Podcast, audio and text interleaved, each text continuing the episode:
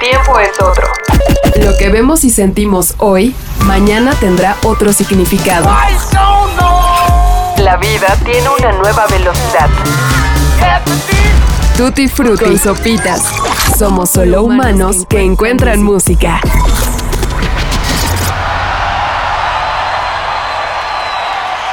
El telón se levanta después de cuatro años y lo hace de forma dramática y muy emocionante. Los arreglos orquestales y sobre todo teatrales nos permiten deducir rápidamente que Alex Turner, Matt Helders, Jamie Cook y Nico Malley definitivamente han madurado. El sonido de su último disco, Tranquility Base Hotel and Casino, por el que francamente fueron más vilipendiados que adorados, no fue una excepción o anomalía. Los Arctic Monkeys siguen creciendo y ampliando su abanico de posibilidades para seguir siendo uno de los cuartetos musicales más importantes del mundo. Lo que hagan o dejen de hacer, al igual o más que en el 2005, es noticia de atención absoluta y de un escrutinio que muy pocas bandas pueden presumir. A lo largo de una carrera que precisamente este 2022 cumple dos décadas, este grupo de artistas ha sabido traducir con letras y música el ánimo de miles de jóvenes que no se sienten representados por los medios de comunicación, corrientes políticas o sencillamente cualquier otro género musical. ¿Pero qué hacen actualmente los Arctic Monkeys? ¿Podemos decir que es rock? ¿Pop? ¿Quizá algo de post-punk? ¿Algunas baladas románticas, cabaret o todas las anteriores? Honestamente no lo sabemos, pero nos apasiona y emociona aún más ser testigos del arribo a nuevas etapas de nuestros artistas favoritos.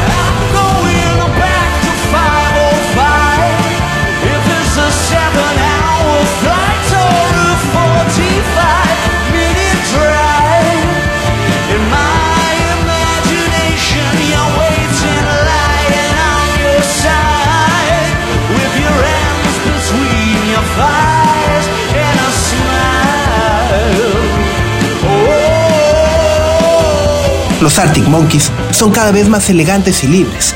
El desorden y la explosividad que los caracterizó desde sus inicios hace 20 años, hoy ha sido sustituido por pausas, silencios y pianos que tienen un origen que se remonta mucho más atrás del nacimiento de la banda. Alex Turner comenzó a experimentar desde niño su musicalidad y el talento nato que salía de sus dedos precisamente con un piano y mucho antes que las guitarras eléctricas. Con Tranquility Base Hotel and Casino tuvo la oportunidad de reencontrarse con ese periodo de su vida y lo supo explotar. A través de dicho instrumento, encontró nuevos caminos musicales y compuso estructuras que no sabía que podía crear. Gustó y disgustó a muchos. Objetos hexagonales y dorados que parecían venir de otro planeta eran un sinsentido cuando se comparaban con la claridad de una onda de audio y lo tremendamente accesible que llegó a ser AM, su disco del 2013. Pero desde que conocimos aquellas canciones, han transcurrido casi 10 años. El mundo es distinto y cada uno de nosotros también. ¿Por qué ellos no podrían serlo? Es 2022 y los Arctic Monkeys han dado a conocer el primer adelanto de su siguiente álbum, The Car. La conversación continúa donde aparentemente se quedó en el 2018 y el replanteamiento de todas las ideas, así como conceptos que teníamos de ellos, es una realidad.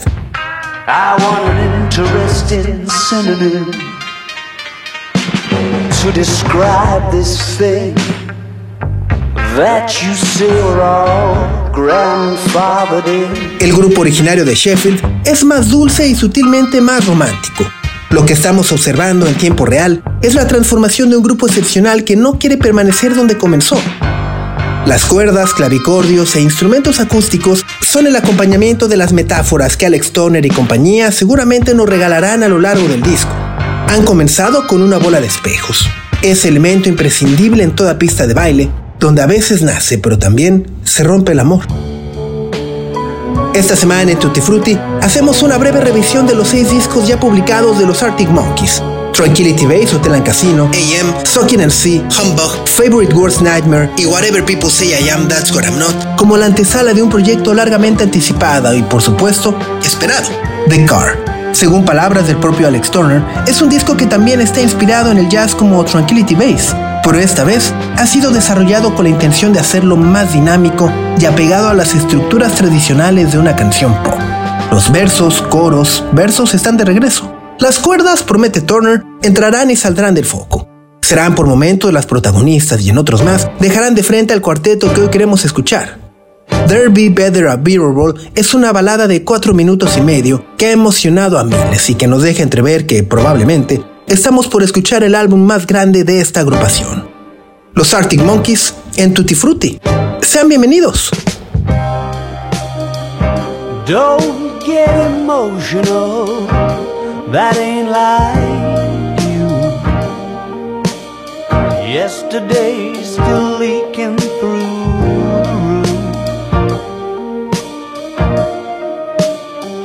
that's nothing new.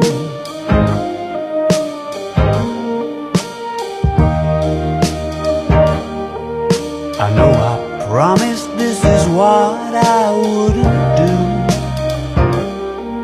But somehow giving it the old romantic fool seems to better suit the mood.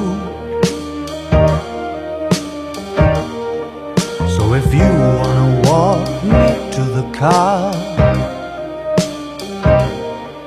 You ought to know I'll have a heavy heart. So can we please be absolutely sure that there's a mirror ball?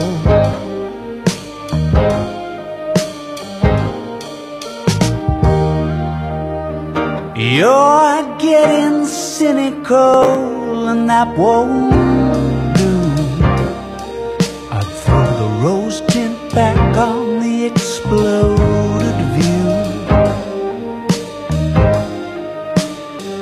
Darling, if I were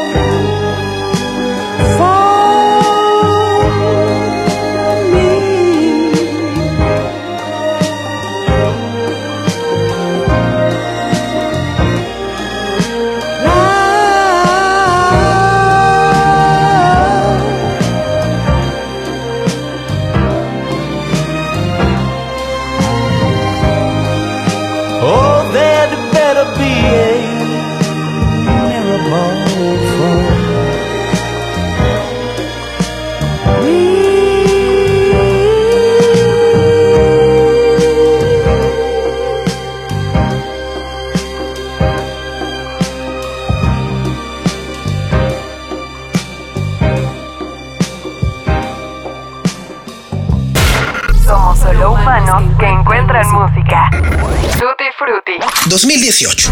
Tranquility Base Hotel and Casino. Los Arctic Monkeys entregaron por primera vez un disco conceptual. La Tierra fue un lugar que habitamos en el pasado y ha habido un éxodo masivo a las nuevas colonias lunares. El espacio exterior es nuestra nueva casa y las nebulosas son los paisajes que podemos ver día a día. Alex Turner como letrista quiso plantear la naturaleza del ser humano y sus contradicciones.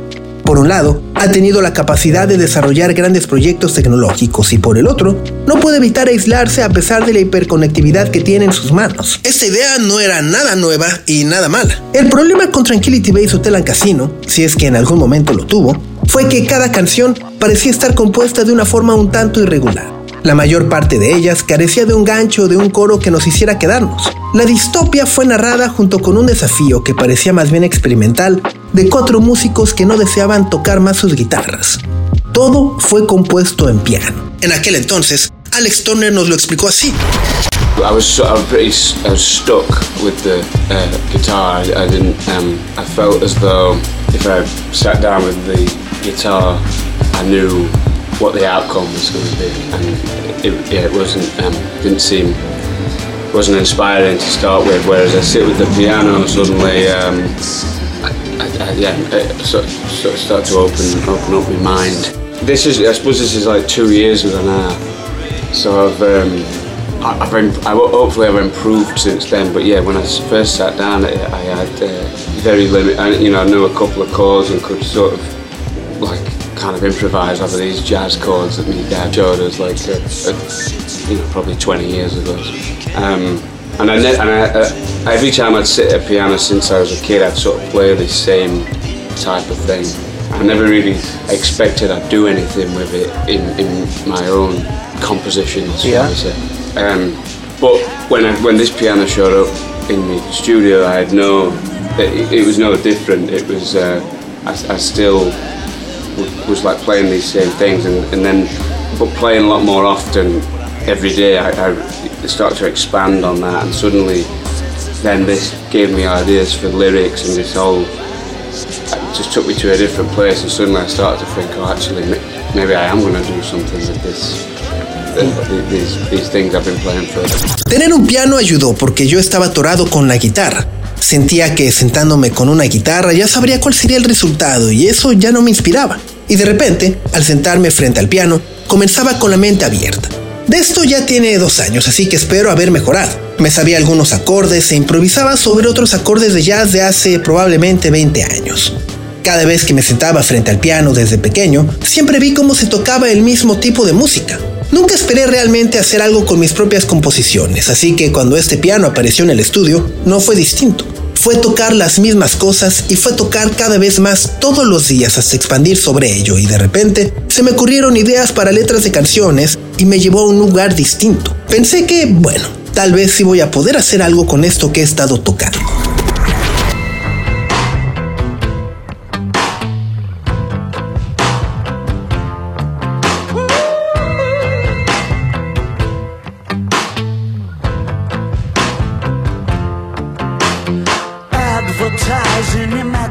Imaginative ways. Start your free trial today. Come on in the waters, lovely look. You could meet someone you like. You're in the your strike. It is that easy. Lunar surface on a Saturday night. Dressed up in silver and white with colored old gray whistle test lights.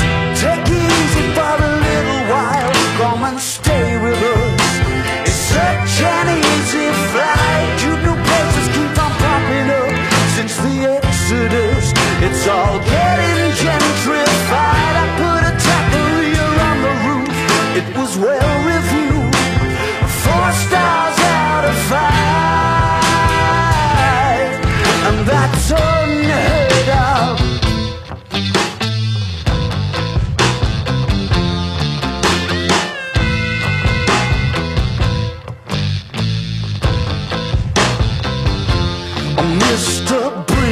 Tunnel on the Starlight Express The head of special effects in my mind's eye Okay, cokey with the opposite sex The things you try to forget Doesn't time fly? I'm in no position to give advice I don't wanna be nice and you know that Take it easy for a little while Come and stay with us it's such an easy flight. Claviers. It's all getting gentrified. The information action ratio is the place to go, and you will not recognize the old headquarters of a night that never happened and the days that don't exist.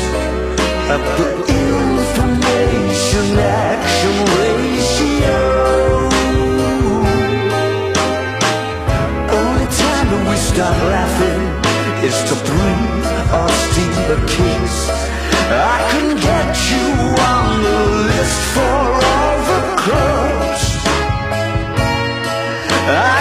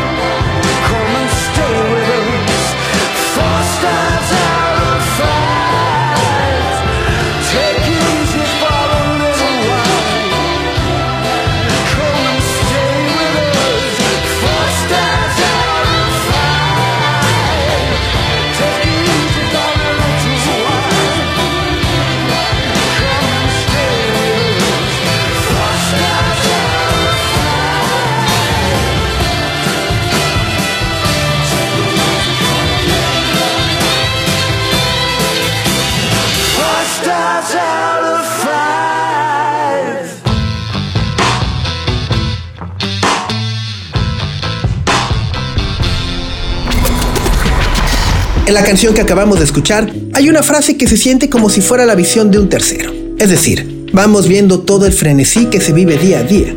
The Information Action Ratio o la relación de acción que tenemos con la información quizá fue más profunda de lo que pensamos.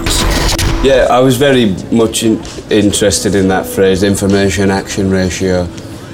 Yeah, because it, well, it seemed to completely reflect this This time. where we're at. Yeah, yeah. I- I- It's from this uh, a book I read called "Amusing Ourselves to Death" by Neil Postman. I'm sure you've Yeah. found that out already, but uh, yeah, it was just. Uh, it seemed like the good a good name for the taqueria in my song. Well, I think in the the books, obviously, like from years and years ago, and it's talking about. Uh, it's all about t- television, is, is, is, is the, but it just seems, you know, a lot of the points you can I think are like more than applicable to today. Um, but uh, I you sort of, I think it's difficult to try and like go and use it, explain that within a song. To me, it seems more appropriate to like just name something in the song after the Okay. the, the, this this thing from the book and you know like introduce it that way. Because I think even just that phrase the three words themselves you, you sort of understand what it means like right uh, without even looking into it I think you can sort of hopefully it, it makes you it provokes something Sí, estaba muy interesado en esa frase de Information Action Ratio porque parece reflejar completamente esta era. Es de un libro que leí que se llama Amusing Ourselves to Death de Neil Postman. Se sentía como un buen nombre para mi taquería en la canción, pero en el libro estaba todo principalmente enfocado en la televisión. Pero aparentemente, todo lo que dice es más aplicable a nuestro presente. Creo que también es difícil tratar de aplicarlo, o más bien explicar todo un concepto dentro de una canción. Se me hace más apropiado simplemente nombrar algo de la canción con ese referente del libro. Es introducir un tema de esa manera porque incluso, con esas palabras, tú entiendes todo lo que significa sin tener que buscar muy a fondo. Ojalá provoque algo. 2013. AM. Debatiblemente, el mejor y más popular disco de los Arctic Monkeys hasta el momento.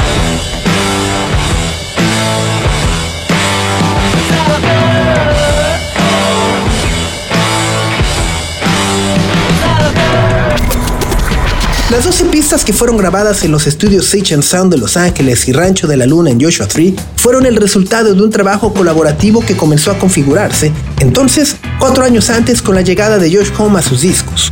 Los Arctic Monkeys en el 2013 quisieron regresar en el tiempo e involucrar más a sus seguidores, tal y como lo habían hecho en sus inicios. Y para ello, trabajaron estrechamente con su productor James Ford. Las guitarras nunca se habían ido, pero Humbug y Sokin and C también habían sacado de onda a muchos, pero ahora porque estaban excesivamente pesados e inclinados mucho más al hard rock que acostumbraba Josh Home. Pero bueno, AM comenzó a componerse e idearse como el punto medio entre esa dureza y la atmósfera inicial con la cual fueron conocidos en un principio. It's different every time. I, I, on this record, a lot of it came from the music and I suppose the drums and the bass, really. And I'd, I'd have those guys record little ideas that we'd all had, and I'd kind of write to these um, kind of scratchy recordings of that rather than sit there with the acoustic guitar or something. Mm. I think that's responsible for the way the melodies move a little bit on this. En este disco, mucho de lo que se escucha comenzó únicamente con el bajo y la guitarra. Todos grabamos las ideas que teníamos y nos dejamos llevar. Escribimos sobre todo el desorden resultante en lugar de sentarnos formalmente a hacer una pista básica con guitarras acústicas. Creo que todo eso fue el punto de partida para la dirección que tomó todo. AM es un disco que habla y aparentemente se obsesiona con las infinitas posibilidades que tiene un amor joven.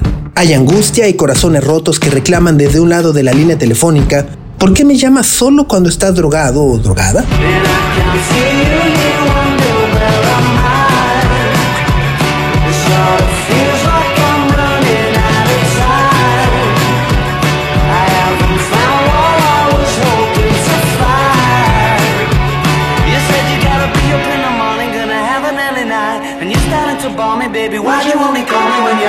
Esos sufrimientos nos dan imágenes poéticas y un tanto shakespearianas. AM evoca lugares y los amores torcidos que probablemente todos hemos tenido alguna vez en nuestras vidas.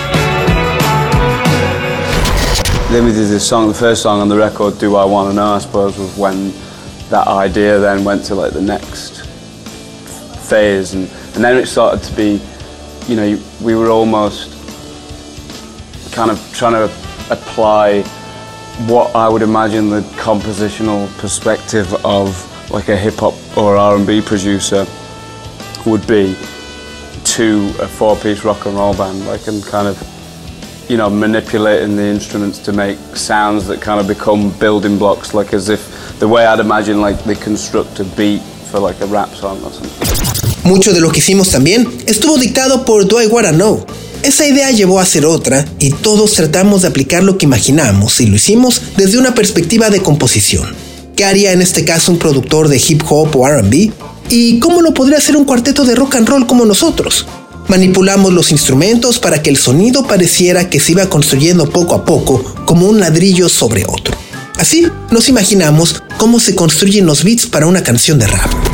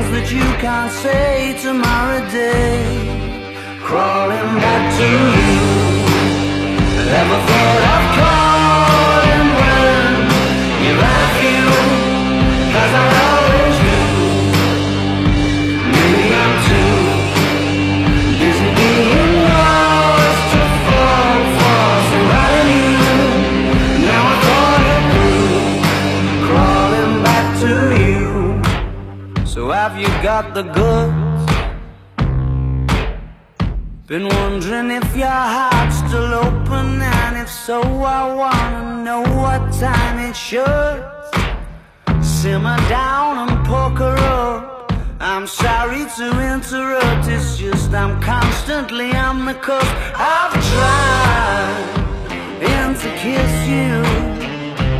I don't know if you feel the same as I do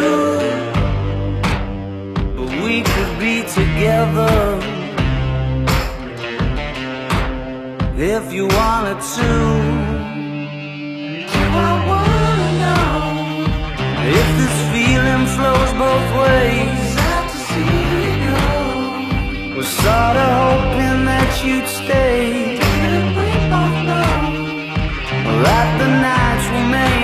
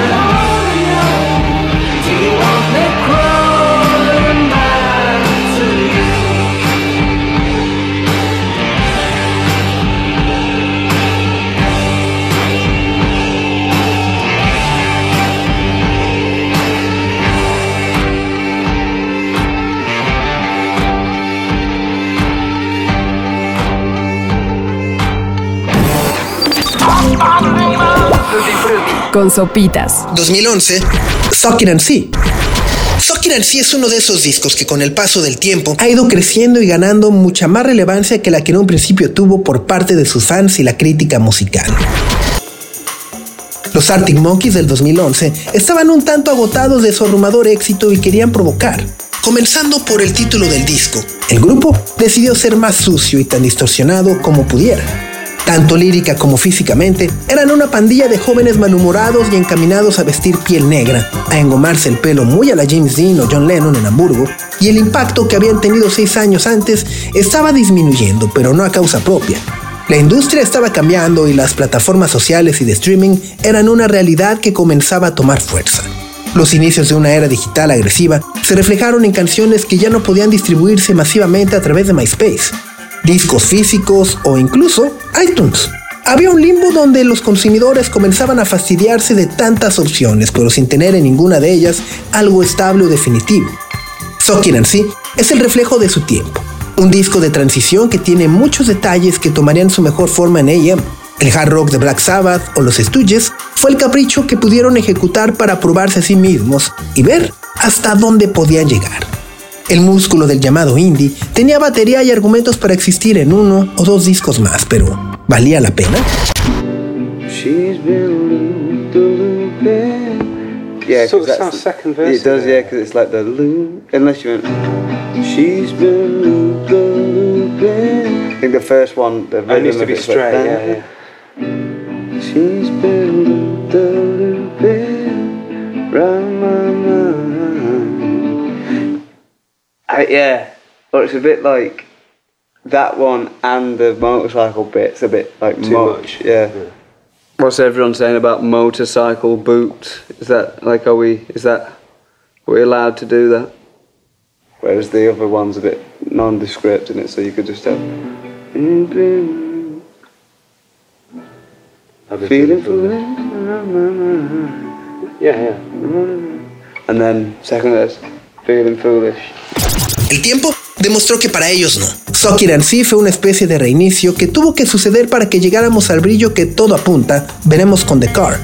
Alex Turner como letrista que experimenta constantemente, aquí desarrolla un sentido del humor mucho más irónico y negro. Pensemos rápidamente en la canción que pondremos a continuación, Don't Sit Down Cause I Move Your Chair, que es una imagen un tanto pesada y al mismo tiempo cómica. Decirle a alguien, no te sientes porque ya quité tu silla, puede parecer un juego, pero también describe una situación aburrida e incómoda. Quizá estemos en una fiesta, quizá es solo en una reunión, pero lo que sí sabemos es que todos se quieren ir de ahí mientras algunos otros gustan de bailar hasta la Macarena. So this time we tried to take a bit of time before we actually went into like a studio to record, so everyone knew what we were doing. So this mostly, in fact, all the tunes we've been recording have just been like live takes. We've not sort of done that for a bit. It, like his last couple of records have been like, um, you know, making it up as you go along a little bit. And we've been doing like a song every day, but going through, but kind of going like right from like trying to do as much like so that we're all like 90% done by the end of the day. I'm gonna start on another one in a minute called She's Thunderstorms. Um, Como aquí lo describe Alex Turner, Sucking and See fue grabado casi completamente en vivo y con tomas completas que después fueron perfeccionadas. Esa es la enseñanza y mérito que deja, grabar y completar una canción por día para mantenerse en forma y crear las tormentas únicas que vemos cada vez que se suben a un escenario.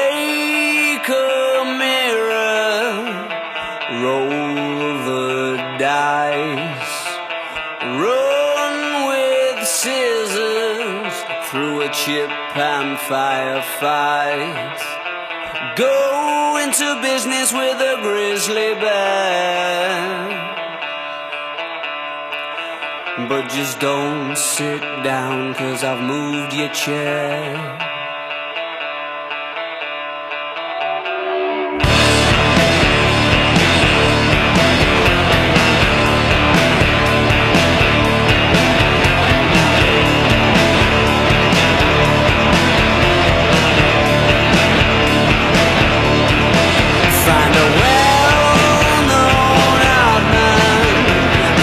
And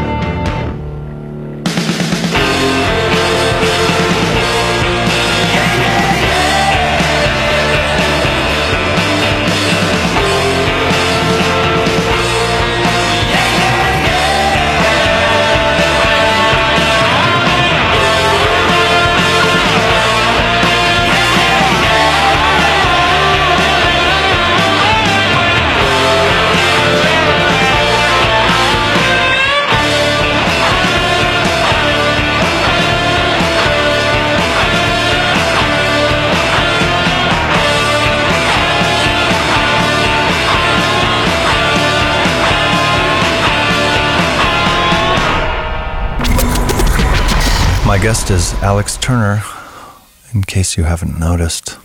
Hello, Al. Hello, Joshua. It's great to have you.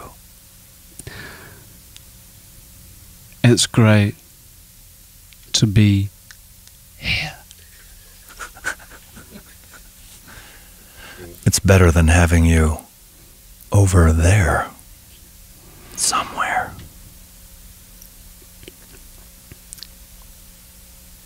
wouldn't want to be anywhere else. Well, thank God you don't have to be. It's sunny Burbank. Here we are, Burbank, California, folks. Well, my guest is the whispering Alex Turner, winner of the Horse Trainer of the Year award last year. And back in 2004, he won Best Hand Model in all of Luxembourg. Here he is, Alex Turner. Hello there, Al. How are you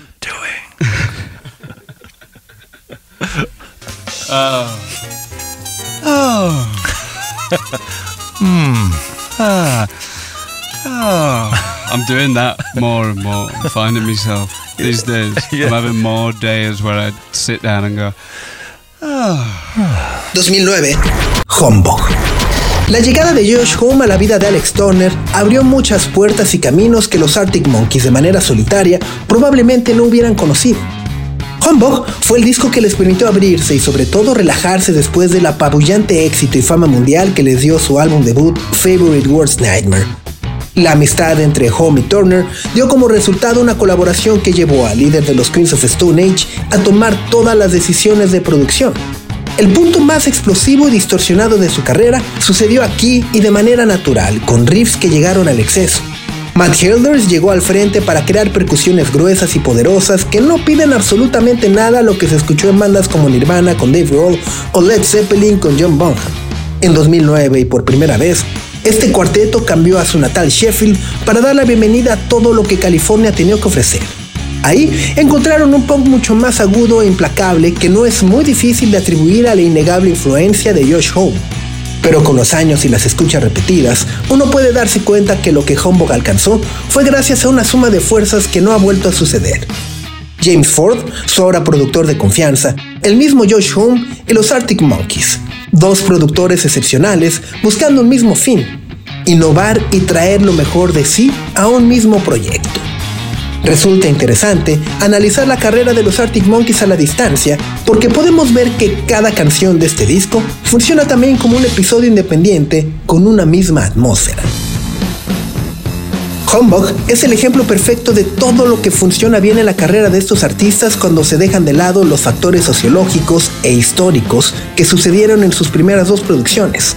Crying Lighting y My Propeller, Potion Approaching y desde luego Cornerstone son clásicos instantáneos porque establecen una teatralidad y un extraño pero agradable sentimiento de excepcionalidad. Los Arctic Monkeys aquí se despegaron de la ola que antecedió su llegada y de la que nació junto con ellos grupos como The Libertines, Razorlight, The Departure, Snow Patrol, los Kaiser Chiefs, Block Party, Jet, The Maccabees, Hardfire, The Sutons o The Coral. Y llegaron y se fueron con éxitos moderados.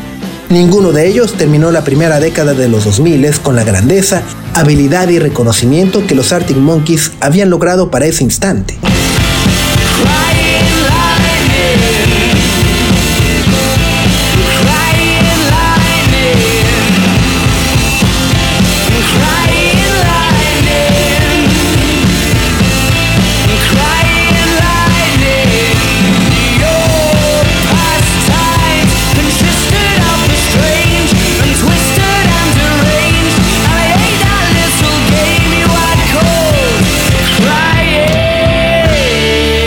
¿Cuáles eran sus diferenciadores? Muchísimos. Quizá el más importante de todos ellos es y sigue siendo su capacidad de emocionar y contarnos historias que pueden conmovernos hasta las lágrimas. Quien no ha tenido un amor perdido y a pesar de ello lo encuentra en cada esquina?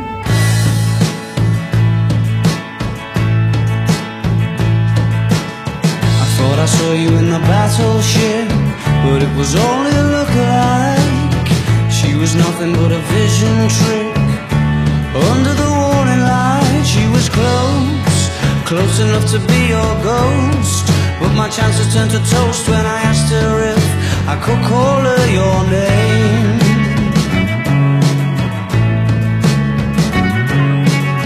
I thought I saw you in the rusty hook, huddled up in a wicker chair.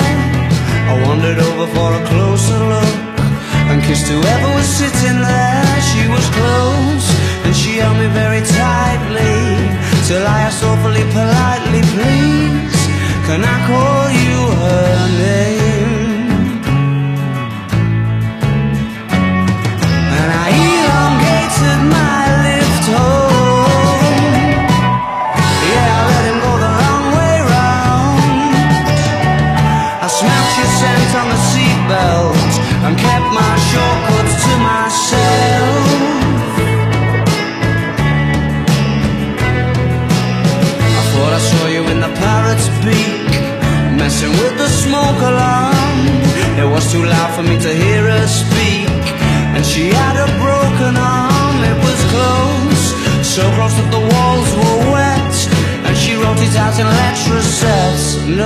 No, you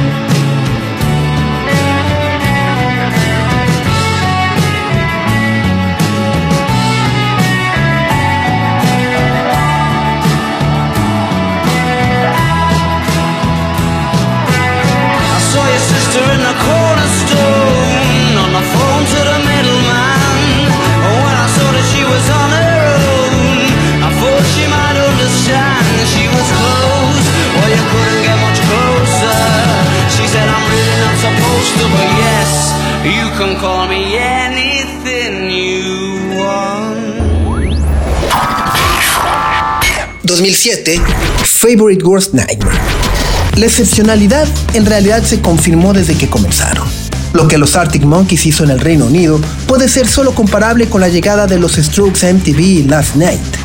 A partir del 2005 y hasta el 2007, todo en la vida de los Arctic Monkeys fue monstruoso y fuera de toda proporción lógica. No hablamos desde luego en términos de Beatlemanía, pero es importante entender que la música a veces funciona por ciclos y eras. A principios de la década, los grandes protagonistas del Britpop se habían desinflado, con lanzamientos y situaciones poco afortunadas. Blur, de manera tácita y de facto, había dejado de existir. Oasis tenía en su haber dos discos que no entusiasmaron ni mucho menos alcanzaron el nivel de sus primeras producciones.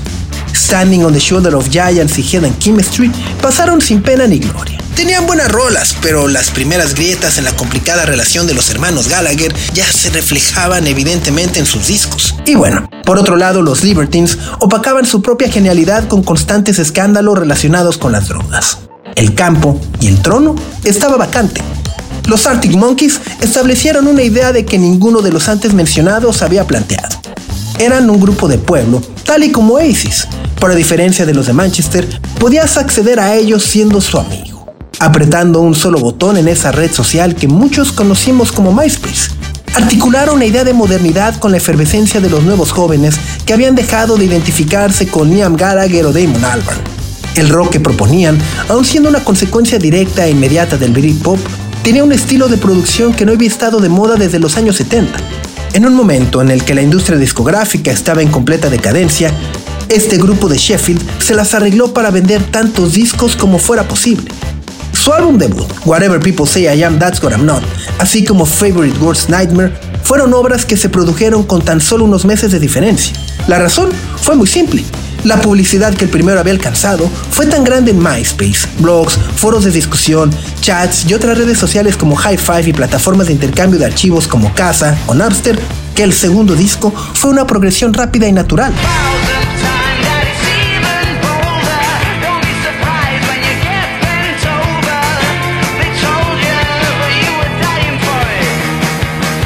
¿Podemos decir que los Arctic Monkeys fueron la primera banda de internet? Yeah, I mean, none of us were responsible for the actual chatting, but um, like, there were like some kids because we did demos on CDs and like gave them away at gigs. But so I think before anything was like released properly, the like people we know who we now know and like friends of put them on their website and like you know shared them in that you know the, the quicker way. But yeah, we had no idea that that's what was happening for a while, and then but it was convenient, you know, like we didn't have to do anything in that sense. Bueno, ninguno de nosotros fue el responsable de todo ese hype y chats. Lo que hacíamos era entregar nuestros demos en CDs y los regalábamos en nuestros conciertos. Todo eso sucedía antes de que lanzáramos cualquier cosa de manera formal. Amigos, gente que conocíamos y gente que no decidió ponerlo en sus sitios o plataformas digitales. Es decir, supongo era la forma más rápida de compartir.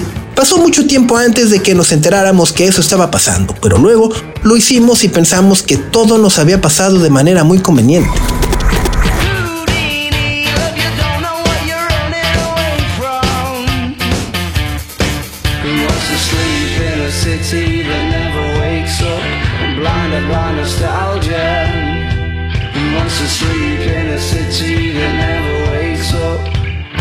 Ambos discos constituían un renacimiento claro del post-punk. Las guitarras ruidosas volvían a tener un líder elocuente y talentoso que no tenía tiempo para hacer el alimento diario de los tabloides. En cambio, podían ofrecer del lado europeo británico una alternativa digna y competitiva a lo que sucedía en Estados Unidos con los Strokes o los Killers. Pero sería también muy injusto de nuestra parte contar el origen de esta agrupación desde este ángulo. Los músicos muchas veces ni siquiera se dan cuenta de estas deducciones, pero ahí radica nuestro entretenimiento. Los Arctic Monkeys en cada disco han buscado crear nuevas identidades para alcanzar nuevos propósitos. Nos han acompañado y lo seguirán haciendo porque este carro aún tiene mucho camino por delante.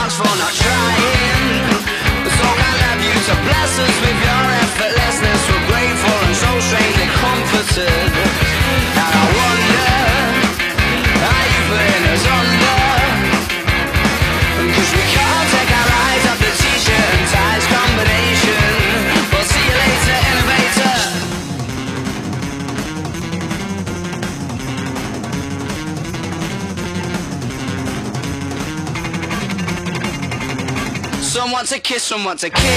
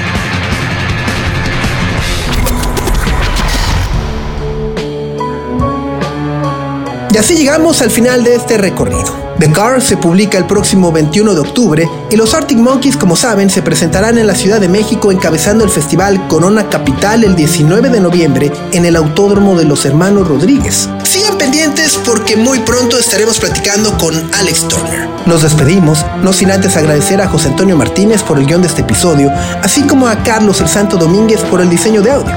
Yo soy Sopitas y pásenla muy bien. 2006. Whatever people say I am, that's what I'm not.